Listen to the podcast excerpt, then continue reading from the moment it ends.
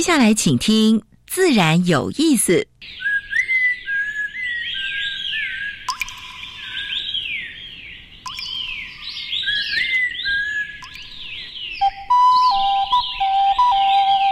大自然是最能启发人心、最迷人的教室。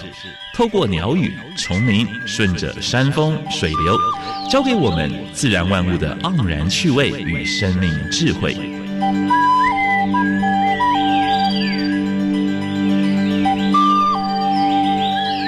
走过来，走过来，仔细听，仔细听，自然有意思。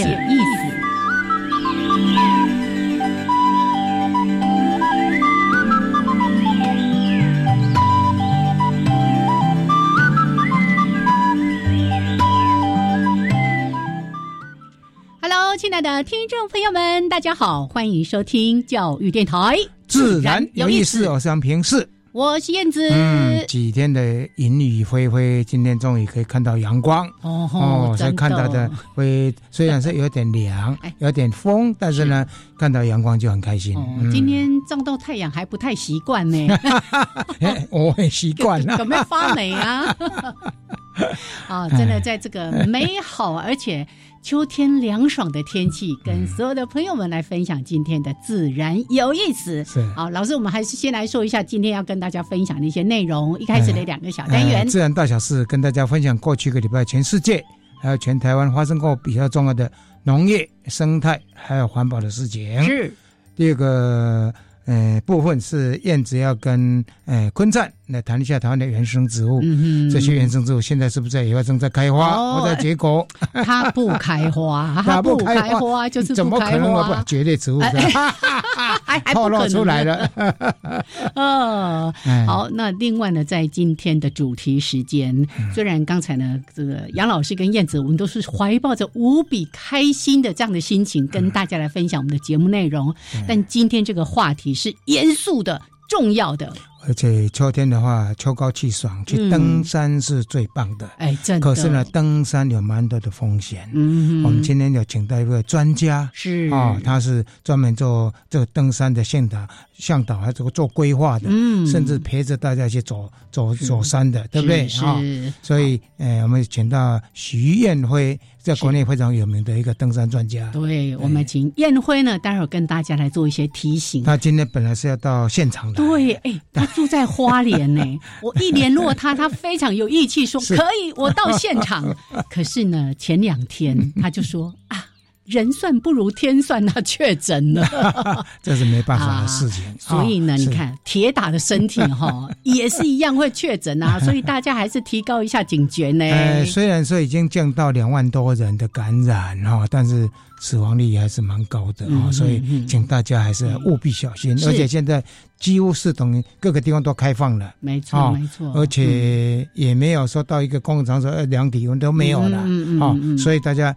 哎，不放心的话，口袋口罩要戴紧紧的，没错，没错，勤洗手，这个养成好习惯。哎，老师刚刚说到秋天哦，不是就我们以前也都会说到啊，秋天是那个虎头蜂，是正在那个大量的。等一下，我会跟大家分享这个，好了，好不好？好好，我们 我们找人来讲好了。我只是要说，我一个同学是前几天就被那个黑腹虎头蜂蛰到。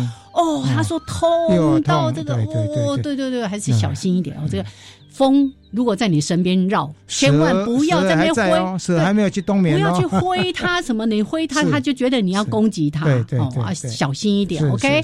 好，那老师我们就先加入第一个小单元，自然大小事。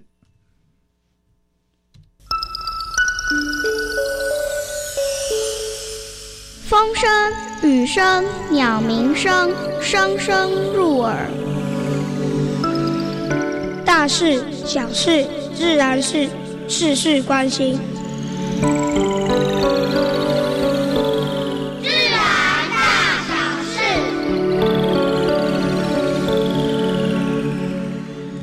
碳中和这个事情已经变成一个时髦跟流行。但是呢，事实上是在落实在生活之中。是，所以像今年的旅展，旅展哈啊，旅游的旅游的旅展也要在松烟开跑哈啊！这次的旅展规划一百条的永续永续旅游路线哦，就是结合呃所谓碳中和的是是，所以我是觉得说应该大家去参观这旅展的时候稍后感受一下。啊，碳中和跟这里展到底有什么相关性啊？这一百一百条永续的路线，是真的是在整个碳中和的规划底下去做，呃，从事这个的部分。我相信他包括交通工具，可能都考虑到这一点。对对啊，去参加的游客，我们都是最高素质的哈。好，公湖法赶不到，也猜不到，环团呃揭露农地准违章建筑。还还有准哦，准违章是把那个架子就是盖上来的，铁架子什么都，只有机具没有进去。哦，有壳了，对，但是机具没进去。所以现在全台湾有大概只有七八个县市哈是有在抓这样子的，其他县市都说什么呢？啊，我没有足够人力了，我没有足够经费了，真的是非常不应该啊。但是呢，我想这些这些想要挑战的人，大概他也想要说，哎，我就试试看吧，嗯，看看你会不会来抓？对呀，那你不来抓，我就把机器搬进去了，就是违法的农地工厂。好，这个谢谢地球公民基金会为我们来把关。嗯，好，现在对于那个电力的需求啊，可以说非常。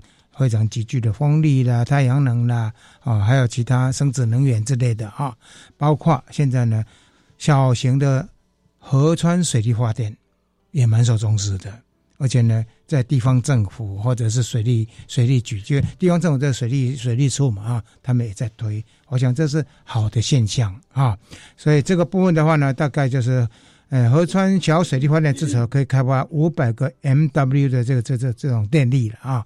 这个是，而且呢，这个未来是能够纳入到整个的发电我们的呃台电那个系统里面去啊。好，而且台积电也签下呃第一张就是小水利过电的合约啊。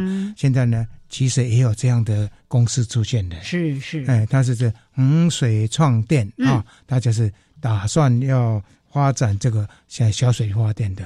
我想未来可能会有类似的这种公司直接出现。对，他说：“哎，台湾是有机会成为小水利的大对对对对，好，小虫立大功。我们曾经在就是在一些管理不好的呃蜂场蜂场的那蜡蜡片里面有一种害虫，叫做大蜡蛾。哦哈，它会破坏那个蜡片。哦，一般是管理不好的蜂场才会出现。是，但是这个蜡蛾没有想到说这个害虫现在变哎。它潜力相当大，因为它能够干什么呢？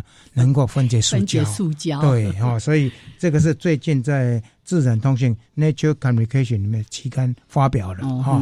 而且呢，呃，也有蛮多的科学家也开始在想要试试看。这个大佬台湾也有啊。好。林路局结合二十四个学术跟 NGO 团体成立草鸮。保育联盟，哦我们在草礁，它生活的地方都是在草生带，对对，而且都不在国家公园，也不在保护区里面的啊。但二十四个这个这个这个团体呢，在林路局加以呃。呃，嘉义跟那个屏东领管处哈，他们的主导之下，然后呢，结合了二十个团体要保护这草鸮，这是非常好的消息。是哎，我之前看过这个影片，连野狗都会过去攻击他们，哦，真是看得好好好好紧张啊！嗯，苗栗的卓兰野生动物跨河通道完成，已经完成蛮久了。嗯，在五百九十七天之后呢，发现第一对。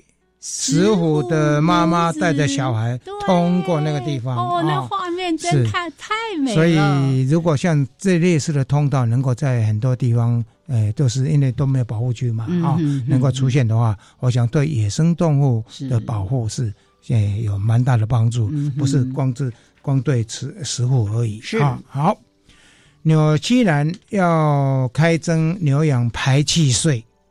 我们知道纽西兰是畜牧大国，对不对？引起业者的抗议，他们就把车子开到车上去，在堵塞交通。这个跟我们最近到荷兰去看，农民哎，要对农地征税有没有？那个哇，公路两公旁路，尤其那个那个那块那个高速公路两旁，是那个国旗都倒过来，对，把荷兰国旗倒过来，奇怪，荷兰国旗说倒过来，他说农民在跟政府抗抗税了，抗税是。其实我是觉得应该好好沟通了，嗯税如果是一个合理的，好像还是应该开征了啊嗯。但是就是要做好沟通的工作啊。最后跟大家分享的是我们台北植物园的呃呃植物组的组长啊董景生博士呢，这一次到中欧去参加那个呃植物园的大会里面，他跟捷克、跟斯洛伐克，呃，已经谈好了，就是说要把中欧的植物引进到我们台北植物园来。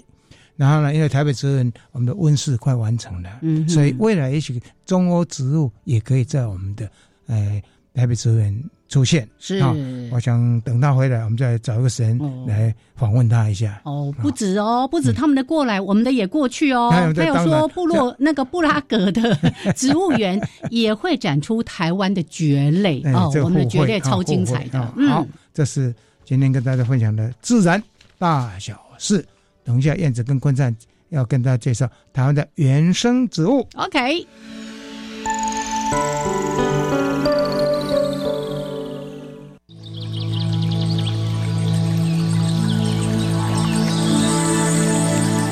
别的地方找不到，别的地方看不到，别的地方听不到。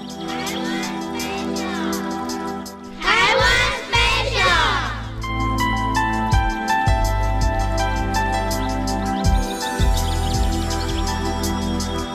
欢迎朋友们加入台湾 Special 这个小单元，我是燕子。好，为大家邀请到溪流环境绿化基金会技术组的组长陈坤灿组长。Hello，坤灿好。燕子好，各位听众朋友，大家好。是坤灿的一系列为大家来介绍台湾原生植物。哇，已经快要讲到一百种了哇哈、那大家有没有收藏起来？哦、这个介绍不完啊。哦，真的。好，那今天要为大家呈现的这个原生植物是哦，这个江湖名号还蛮响亮的，哎台湾水龙骨。哦，水龙骨，这听起来就是气势磅礴的感觉。嗯，这个蕨类很好玩哈、嗯这个如果说它是在古早时候就被人所运用的话，哦有蛮多蕨类有很特殊的名字，水龙骨、嗯，骨碎补。那个骨碎补跟你刚才说，哎，我们今天要介绍的水龙骨，经常会在那个大树的树干上面在那边混生。对。哎就在那边分来分去，哎，这条是水龙骨，这条是骨骨碎碎补，补，水龙骨大概还比较好认一点啊。嗯我觉得古人取名字有时候还蛮妙的耶哈、也会有点想象。嗯哼，那水龙骨最大特征就是我们在这个比较潮湿的山林，嗯。好、石头上、石头上或是树干上，会看到有点呃蓝绿色、灰绿色走茎爬在附着物上面，是。在幽暗的森林里面哈，应该是有点蓝绿、灰绿，啊很明显。也然后那个很漂亮的这个羽状复叶哈啊，然后就这样垂下来，嗯。哦，好漂亮，好像一片片羽毛垂下来，真真好看。尤其当那个阳光洒落的时候，嗯哼哼，你会站在那边不想走开，太美了，真的很美哈，嗯。就是啊一片羽毛一片羽毛，所以这个观赏价值非常高。那所以嘞，哎这几年就园艺界也不只是说从外国去嗯。取的这些。诶，有观赏价值的园艺植物，也会从台湾原生的去发掘，赞赞哎赞，好、嗯。发掘这些漂亮的原生植物。那早期因为我们不太了解说种法，哈、有时候其实要参照它原来的长法。啊，所以，哎，我们有机会去采到它的孢子，或是说，哎，台风掉了，七三年的没有很老，嗯嗯 所以有时候嗯台风啦、哦，暴雨，这个水龙骨啦、骨碎补啊等等就会掉下来它。会整片掉下来，对，扒不住就掉下来。那也许有山友啊，爬山经过看到，也许想说，哎，把它采回来种。嗯，那种你就要依照它的原生生态，你可能是要找木板啦、树皮啦、嗯等等这种这种东西去帮它附着上去，嗯，而且附着上去，你只能用一点点水草去包在它的根部那边，哦，也不要太多，因为它在原产地，它的根基本上也只是说贴在几上面几乎是裸露在空气对当中的，所以你要是水草包很多，你啊。反而太湿，可能会哦烂、掉，烂掉，冻未掉，嘿，就烂掉。所以，所以这几年发现大家都还蛮会种的，这个观念、技术都有在进步，嗯，所以也开始看得到，像各种水龙骨，好，或是这些附生的台湾的原生的蕨类，慢慢有在贩售了。嗯。哦，这样这是大家的福气啦。是啊，如果说你的环境湿度也很适合，刚好有树可以让它附着上去，当然很好。嗯如果没有的话，你用一些特殊的这些塑胶容器啦，或是像我们改良厂也有开发用这个竹炭、木炭去做成的这些栽植板，哎，栽植板把它种上去，长大都会非常的漂亮。哦，栽植板，对哦，那个大家自己去找找看哪里有，搞不好那一些什么花市的地方也会有人在贩卖这样的有东西。花市这些相关道具都有了，因为这些器材哈，呃，嗯附生植物都可以，比如说你要种各种蕨、是兰花。都可以用这些诶、新开发的这些道具啊，嗯哼帮助你啊挂在阳台啦，什么都都非常漂亮。哦，这个我通常都在野外看到它，真的很美哦。就有时候走走，哎呀，这一抬头看到那个树干上面，倒是没有特别注意，因为很多的石头上面它也会在那边嗯趴石头也会生长。OK，台湾水龙骨，家里适合栽种吗？家里当然你找一个就是阳光不要整天曝晒的位置哈，哦那你种在这些栽植板之后，嗯你把它哎靠在墙上比较避风的地方哈，那你就比较勤一点去喷水浇水。哦了解。等到它稳定了哈嗯，它开始长出新的肘茎哈，都敷上去之后，就可以开始懒一点点，没有关系。哦哎，他自己就从空气里面抓湿气了。OK，好，今天呢介绍给大家，台湾水龙骨，谢谢坤赞，谢谢，谢谢。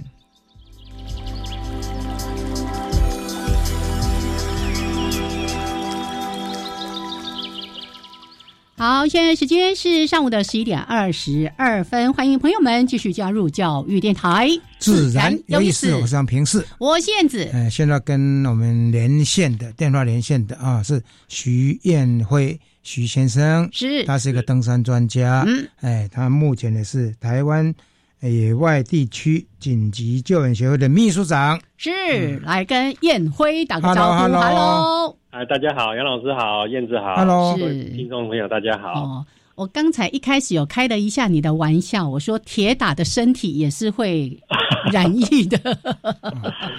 是我也是一般人，哦，对，哦，这个我刚刚也特别提到说，这个燕辉本来呢，他很想要跟大家在现场好好的分享关于。呃，特别是登山安全的一些问题，那其他我们就有空再慢慢聊。但我这一次会联系上燕辉，其实是呃，我在九月中旬的时候、看到燕辉在你的脸书上面有对呃呃写了一篇贴文，对不对？哈，是那贴文呢就特别提到说，哎，这个在呃登山健行，在很多的户外活动当中，整体风险其实是比较低的哈。呃没，错，对，但是呢，在这三年却成为台湾呃这个算是非常高风险的一个户外活动。那你就征求说，哎，我要这个征求我一千个呃五千个好朋友，帮我把这个讯息发出去，然后呢，让对于登山安全有疑问的人。都来，呃，有什么需要咨询的地方？我想，那既然这样，我们这就在空中跟大家咨询一下好了。好不敢不敢。对，嗯那可以跟大家说一下你写那篇贴文背后的一些心情跟想法吗？是，那因为我自己从事户外活动蛮多年的啦，那我我对这个风户户外活动的风险这个主题很有兴趣，那我也自己也做了一些研究，然后也也关心到就是台湾啊，或是其他各地方的一个一个户外风险的一个一个资料这样子。那基本上简单来讲啊，就是户外活动各式各样户外活动里面啊，跟速度跟高度有关的，相对会比较危险。好，那以台湾的登山或是我们一般的践行，基本上就是用走路的方式。那其实环境的这个这个呃危险没有那么高了。那大部分发生状况其实都是因为人参与着人呃本身的状况所导致的风险。所以所以这个部分这个部分我们就会觉得说，其实如果做好准备啊，那我们对于这个环境的这个部分有做做一些适当的这些这些准备的话，那不应该有这么高的呃发生率跟死亡率这样子。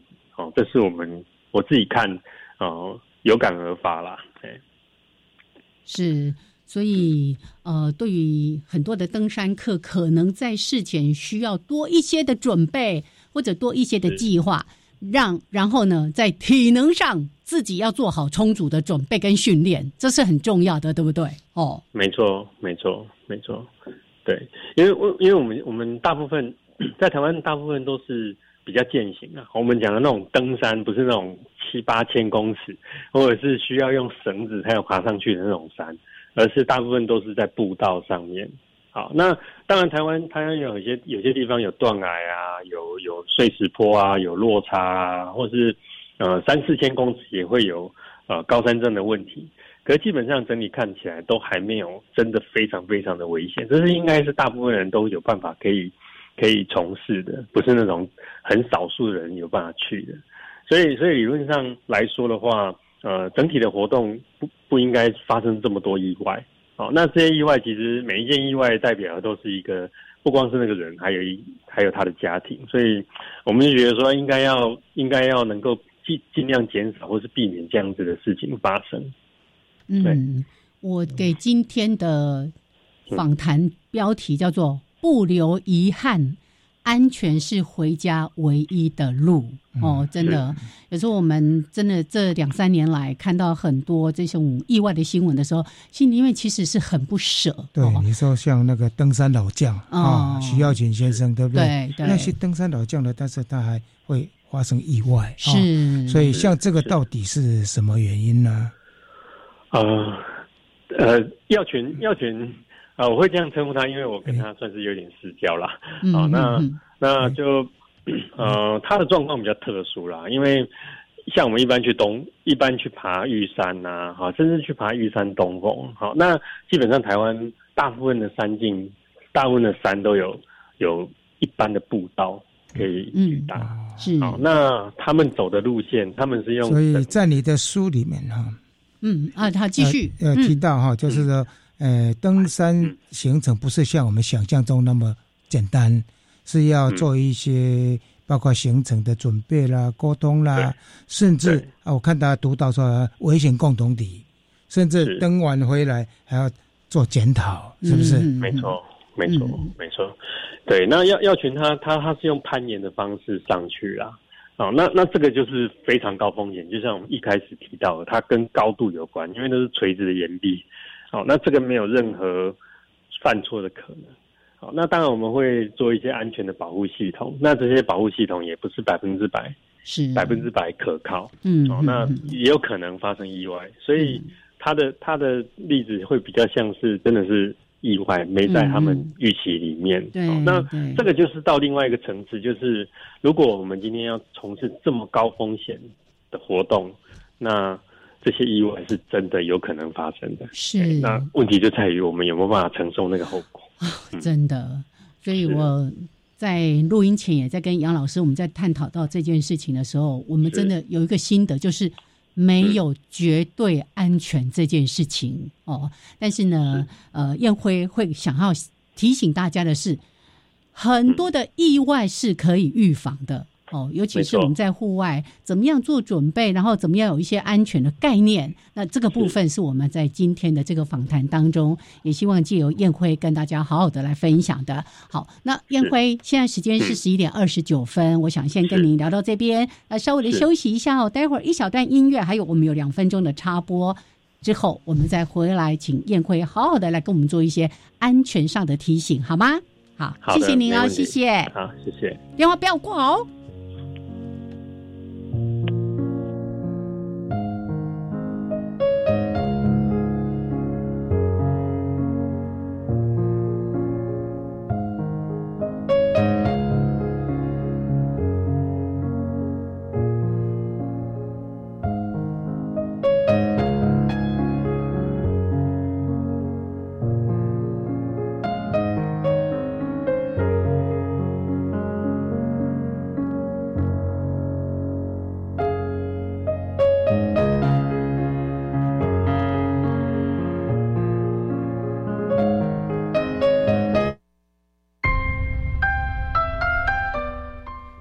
生活是什么？拥有舒适的自然环境，健康的身心灵，运用科技让生活更美好。从七月三号开始，每周日早上十一点零五分，跟着 Eddie 南音的脚步，一起踏入永续二养成记，一起成为永续生活的实践家。同学，校园斗法竞技场正进行中。我要参加法规知识王闯关竞赛，很棒！你平时喜欢看全国法规资料库中的法律资讯，相信一定可以获奖。老师带队友加码抽哦！好啊，同学们一起来，大家成为法治教育推广的尖兵。闯关初赛到十月二十五号，欢迎国中及高中职学生踊跃参加。以上广告是由教育部提供。目前已进入汛期，这也是台湾最容易遭受台风、水灾、土石流侵袭的时期。虽然汛期带来丰富的水资源，但也可能引起洪涝灾害，请民众留意气象资讯，加强居家防灾准备，请疏通水沟、下水道，以降低汛期带来的灾害损失。掌握及时防灾资讯，请上经济部水利署防灾资讯服务网或下载行动水情 App，多一分准备，少一分损失。以上广告由经济部水利署提供。加外加外，阿玛波拉，扎根格玛西卡斯达斯，的加古拉布古列列。大家好，我是来自台东的胡代明，这里是教育电台。那罗哇那咿呀那呀哦哎呀，那是你呀鲁玛的呀恩哦，朋友们就爱教育电台。好，现在时间是上午的十一点三十二分，欢迎朋友们继续加入教育电台，自然有意思。Hello，哎，我们现在呢，这个线路上面好像有点有点问题，有点问题。哎，对我刚没听到。是，哎，来燕辉，啊，燕辉在我们的线上。好，这个燕辉呢，今天本来真的非常有诚意的，要从花莲来我们的节目现场，跟大家谈一谈我们今天要说的。真的不要留遗憾，我们去到山间，去到林间，来享受大自然，但一定要安全的回家。所以，安全是回家唯一的路。那我们宴会本身也是台湾紧啊，这个台湾野外地区紧急救护秘书长，那他本身也有救护协会秘书长，他也是这个。非常丰富野外经验，包括他做很多的户外教育哈，这个或者是这种呃风险管理的课程啊等等的，哎，他也是三铁好手呢，哦，好玩而已。是那因为今天呢被关在家里哈，所以呢只能用电话连线，但是后续一定有机会请宴会再跟我们好好谈。对我因为觉得这个问题太重要的，那我们现在又开放山林，鼓励大家去接触大自然，但应有的这些安。安全的概念一定要有，嗯对对，是。所以在还没有访问之前，我做了一些功课了哈。嗯。所以，哎，登山计划大概是是不是每一次要去登山的话，都必须要都必须要写这个计划？好像大家在想要登山，就啊，这找找几个朋友就去了，是是。哎，现在网络上其实蛮多登山客也一直在鼓励大家要做这个。哎，以燕辉您这么丰富的经验，你对这件事情的看法呢？是，如果我们今天进入呃国家公园，或者是要申请入山证，相对来讲是比较呃多天或是比较难的路线，那那这个是一定要被要求，就是我们申请入园证或入山证，他就要求要要填写登山计划书这样。哎，那计划书不外乎几个几个内容啊，第一个就是我们时间地点嘛，好人事实地物这样子，好时间地点，然后。哦，我们要去哪里？然后呃，去的路线是什么样子的状态？好，那当地会有什么样子的比较危险的东西？我们要标示出来。好，那我们要带哪些东西？我们要带什么食物？还有一个是啊，大家大家需要现在开始要需要认真去思考，就是紧急应变计划。如果说 OK，我们今天预计五点，哎三哎中午十二点到山顶。可是我如果两点还没有到山顶的时候，那该怎么办？那这个就是需要有紧急应变的一个一个计划。那这个紧急应变计划就是要确保我们能够安全的回到。回到山下，回到安全的地方。嗯，好，那通常我们在做计划书的时候啊，这个部分就是山下就要先规划好，因为毕竟呃，现在大部分的行程、大部分的地点都有办法可以做好详细的规划。嗯，好，那那比如说，啊，我今天已经十二点半了，我本来预计十二点要到山顶，那我已经十二点半了，十二点半，那我是应该要继续往前，还是要回家？哦。如果剩下一百公尺、两百公尺，甚至山顶就在前面，是好，那当然就冲了。对，没有要看天后状况。是很多发生迟归啦，或是一些其他不可预测的状态的时候，其实都是因为我们没有照着计划走。嗯可是如果说我们今天计划非常清楚，好，那那我们在山上我们就遵循我们的计划，而不是说啊，我差一点点我就要完成，或是我多冒险一点啊，或什么的。哦，那这个才是呃计划计划最重要的部分呐。那当然，如果说我们一般一般好，比如说好，我们以台北为例，我们去七星山啊，或者现在台北大众走啦，是好，我们可能没有没有这么仔细的去规划每一个路线呐。啊，接我的造啊，一般都是这样相对来讲，有有很多其他的资源可以可以运用啦。哈，比如说呃，最近。这几年因为技术的发达，哈，每个人的手机都有办法可以下载地图，是，然后有 GPS 的轨迹档，嗯，好，那我们如果能够能够在事前把这些东西都准备好，好，那那在山上我们就有多了一份保障，就是确认我们不会迷路，确认我们可以在呃我们自己有办法抵达的地方，好，然后顺利的抵达，然后顺利的回家，这样子。嗯嗯嗯嗯。目前出现问题的，好像都是迷路。哦，迷路啊！迷路的话，大概呢是在那边等呢，还是说走往后走走原来那条路呢？所以这个部分能不能给我们一点迷津呢？是，就是呃，以以现在就消防署的统计啊，哦，大概百分之五十左右的严重意外事件，意思就是死亡，大部分都是因为迷途。哦，那。坠崖啊，各方面也是有可能，大部分都是对对对。哎，那那人人是这样哦，就是 我们没有没有食物，我们极限可以撑三个礼拜啊，没有水啊，可以撑三天啊。可是如果失温啊，就是啊，现在马马上进入冬季了，一旦下雨啊，那天气变冷啊，我们可能没有办法撑超过三个小时。三个小时哦，是是是。所以所以迷途这件事情哈。啊，如果说我们今天能够在山上啊，就算迷路了，我能够自保啊，就是我可以在山上待个两天三天啊，甚至更久啊。那以台湾现在救援的能力跟救援的这种意意愿啊，基本上大概都在三天以内会被找到。嗯嗯嗯啊，所以所以最重要啊，我们回推回来这样子的话，最重要就是第一个，我们迷路，我们就是要待在原地。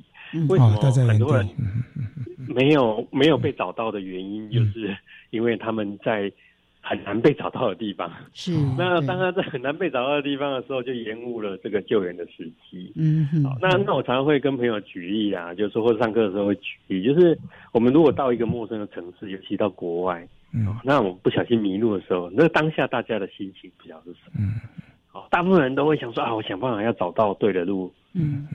到下一个我想要去的地方，可是，在山上我们刚好要违反我们人性的这种理智，可是我要想办法停下来啊，确认一下，把自己身体啊，就心心情啊各方面都稳定下来。嗯，好，那那回到上一个我可以确定的地方，嗯，啊，确定知道的地方。是，那那这是这是我们第一个要做的。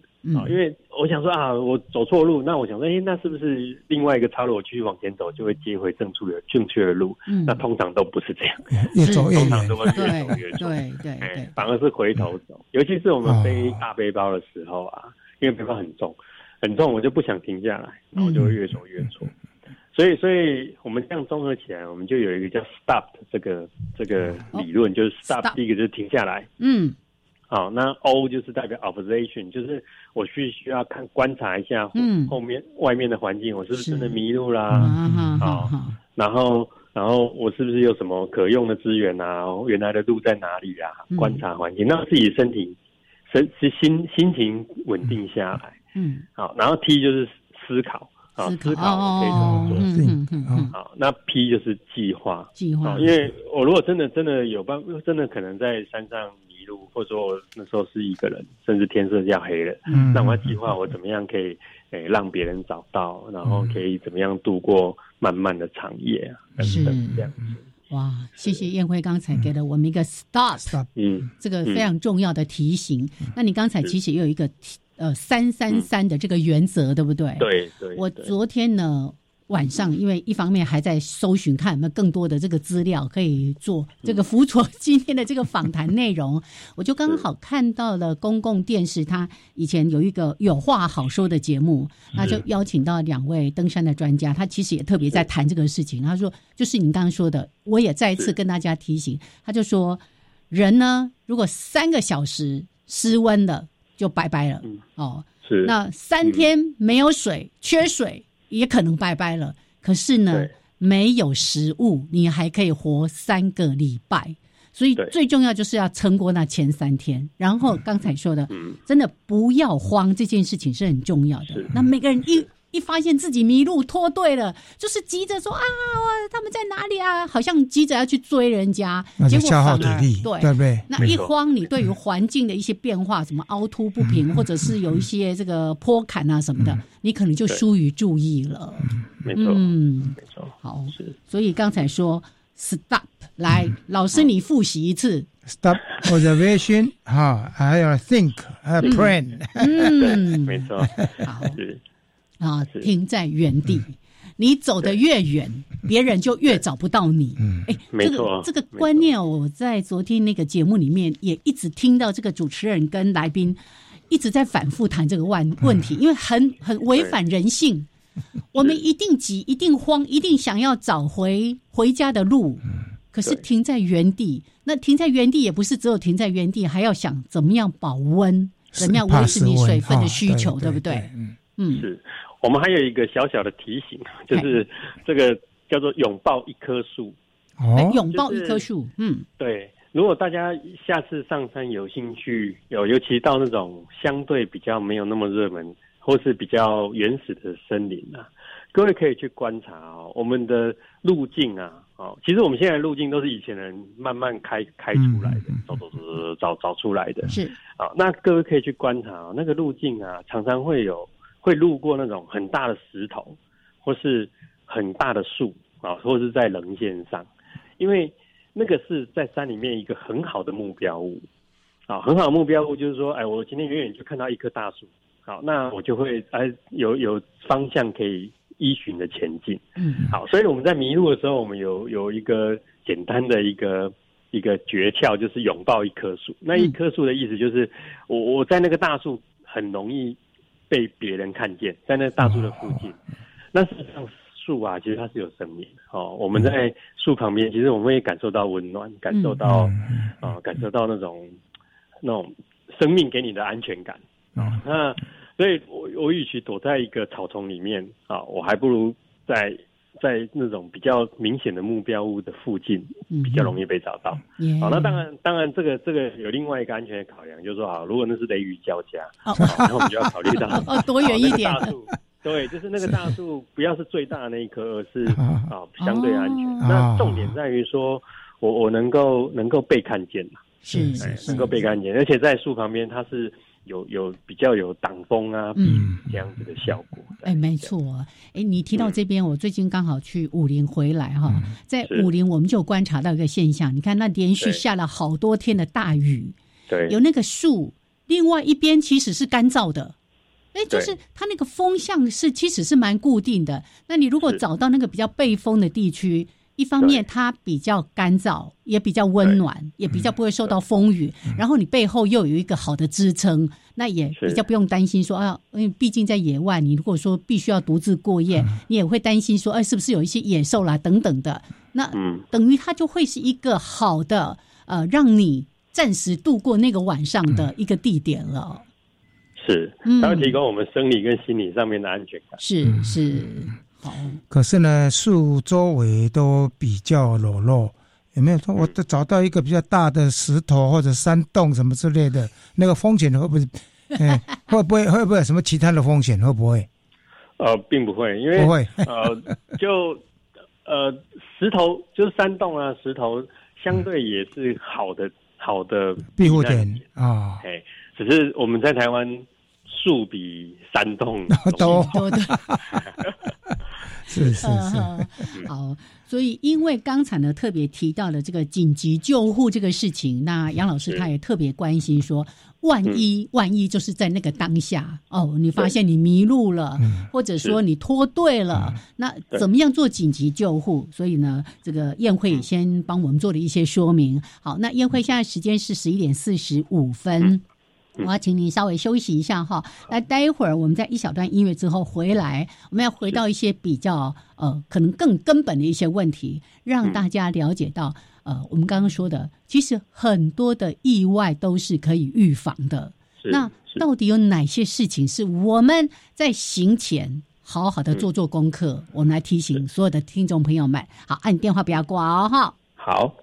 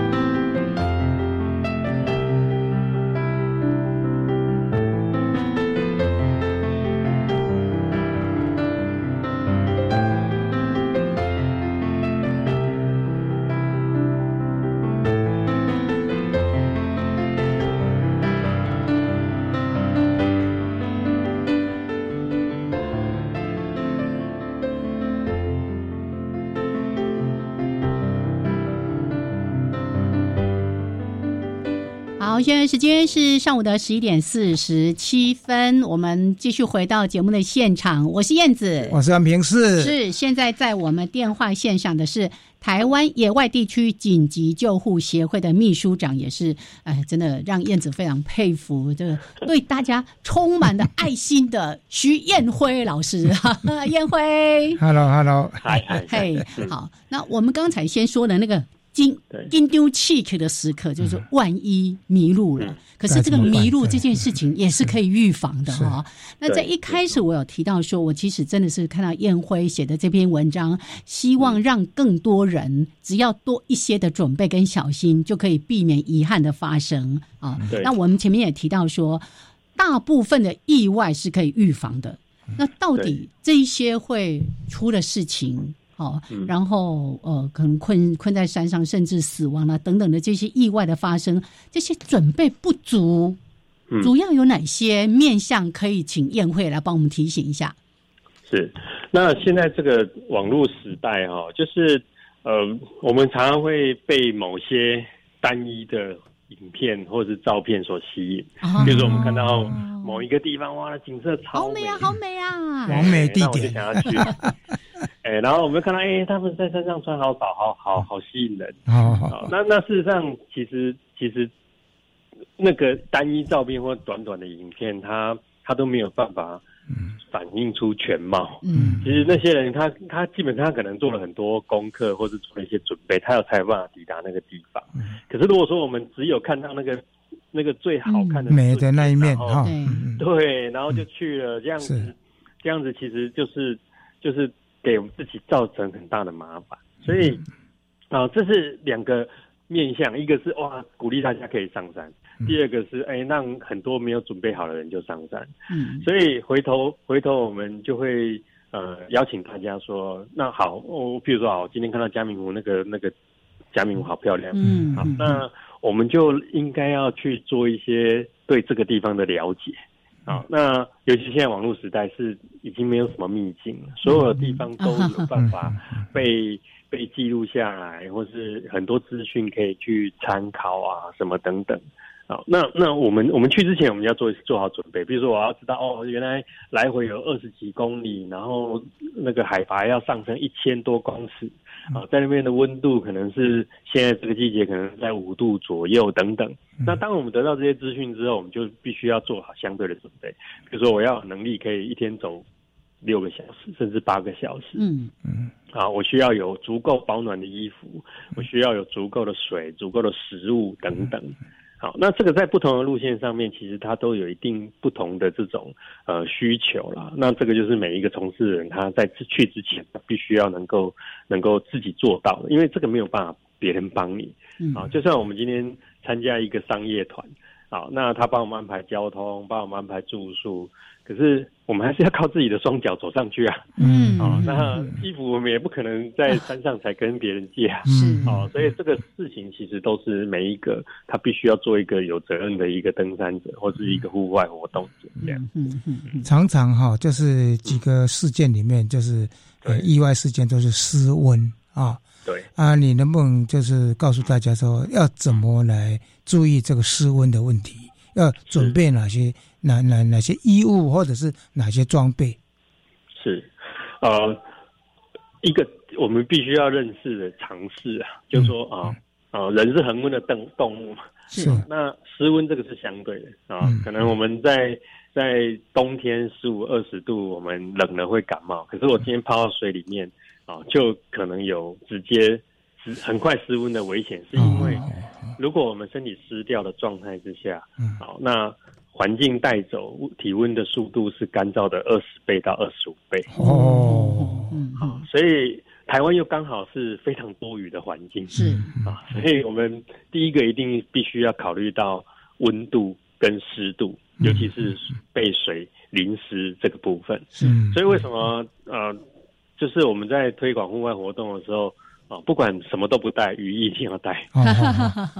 哎，因为有没有特制的说带货或者之类有没有？呃，那个倒还好，倒还好，倒还好。OK，甚至甚至于我们说，如果最紧急、最紧急的状态啊，一个大型那种超大、超大的那种塑胶袋，大概一百公分甚至更大的塑胶袋，嗯。啊，我们人体包在里面，哦，那我们抵挡了外面的这个湿气跟水分，好，那身体还是会有一些热能，嗯，那。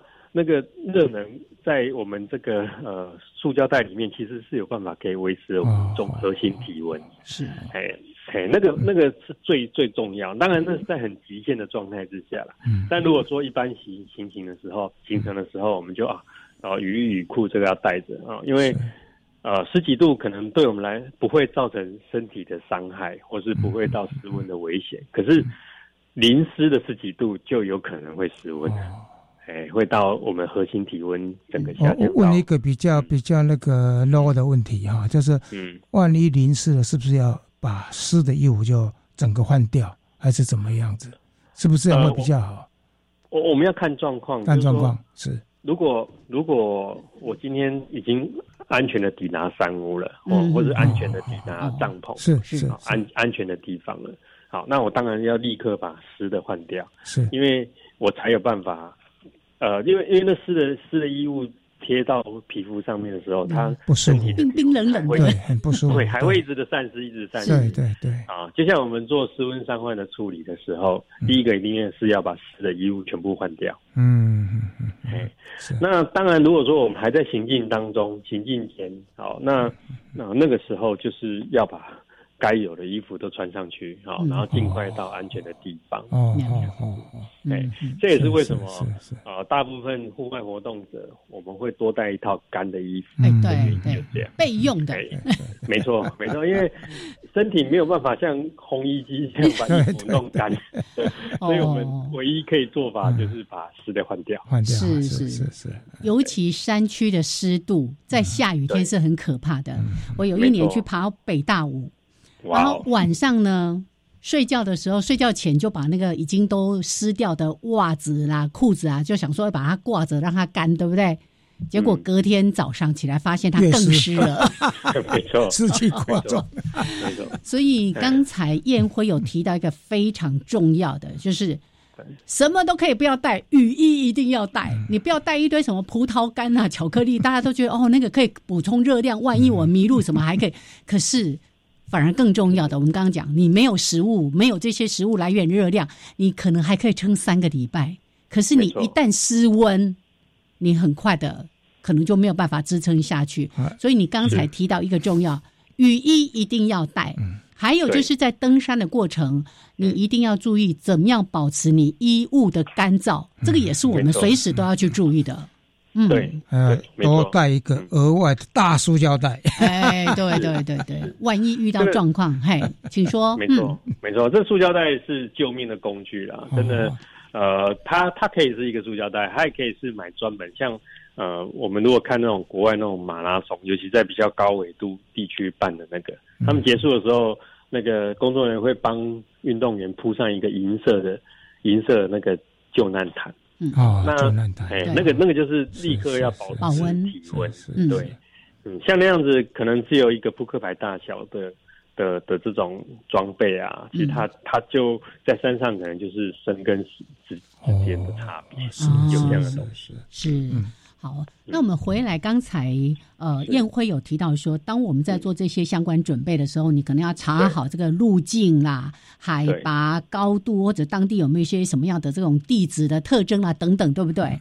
那很多人都会看别人，就是尤其现在是一个爱分享的社会。啊，我我去爬我也 po，你去爬也 po，哎，是。那个厉很厉害的人呐，哦，他可能来回或者说那一段呢六个小时他就。就走完了，所以他就说啊，那个路程六小时，可是呢，对那个我们说比较卤肉脚，你可能爬十二个小时都不一定哦。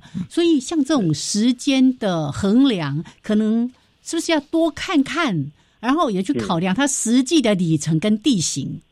对这个部分哈，一一样就是我们在台湾有非常多呃非常多资讯公开的啦。对，那那。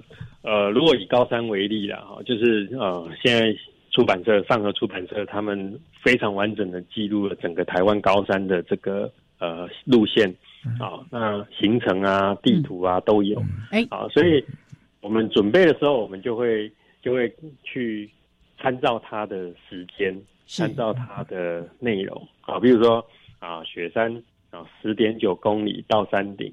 哦，那如果它上面写的时间是需要十二个小时，哦，那我就会去去比对，它说，哎，我跟他的时间是一样，还是比他少，还是比他慢？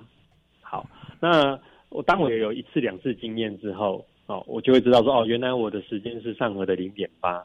那下一次我要去不同的地点的时候，我就可以去参照说，哎，算出来哇，这个需要二十个小时，好，那我如果用零点八的时间的话，可能就需要十六个小时，好，那如果说呃我是他的一倍半，哇，那我就要就要重新思考说，这样子的路线我是不是有办法可以完成这样？嗯嗯嗯。所以呢，你们在办这些活动的时候呢，参加的成员之间会不会说？你会有一个基本的一个考核资料，不然你如果碰到几个罗瓦卡的那个，那怎么办？对不对？对，这是我们在带团的时候最最关注的啦。就是说，哎，体能真的是没有办法可以由别人来速成，对对对，我们可以带你走，我们可以煮饭给你吃，可是我们没有办法背着人家走。对对对，所以就会分分级啦。那这个在国家公园啊，或是。呃，一般的登山系统都有这种 A、B、C 啊，对对对。好，那我们就循序渐进，哈，那比如说啊，以高山来讲，啊，台啊雪山啊、玉山啊、啊南华山啊、天池南华山这些北大武啦，这种算是比较入门的。是啊，那当他有入门的，比较了解台湾的环境，然后也跟得上，才慢慢的进入下一个等级。OK，嗯。所以那这个嗯，基本上都是要跟跟参与者沟通啦。OK，因为他可能看到一个哇很漂亮，可是其实他的他的个能力跑不到，还没到那里。好，来时间呢已经快要结束了，所以要先跟燕辉说谢谢。谢谢。我们期待后续有机会再请您来，我们一系列再跟大家好好来谈谈关于登山的一些安全。今天非常的感谢您，好，谢谢谢，我们下礼拜见喽。好，OK，拜拜。